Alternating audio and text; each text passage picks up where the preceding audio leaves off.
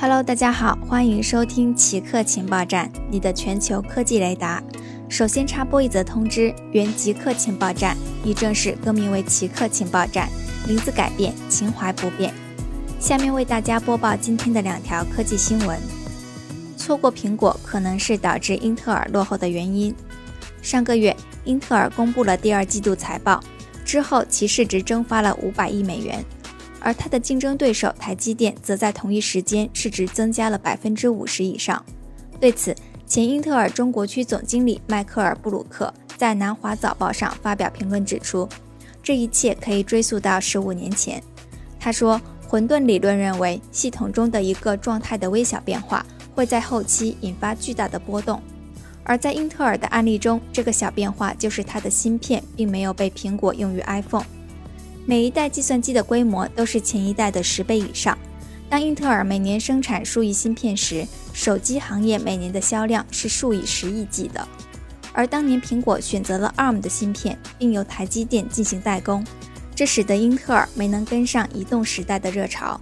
不过，他的结论并不是很多人认同，也有人认为英特尔在芯片工艺领域落后于台积电的主要原因是它的十纳米技术停滞不前，这让台积电能在苹果等公司的资助下缩小差距并赶上。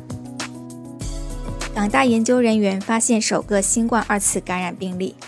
近日，香港大学研究人员记录了他们所说的首次基因证实的新冠肺炎二次感染病例。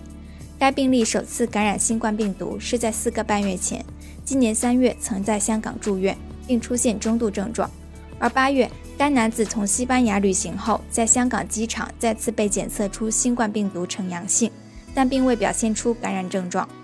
据了解。研究人员基于的是该男子每次感染的基因指纹，从而证明他是被再次感染，而不是体内的病毒残留。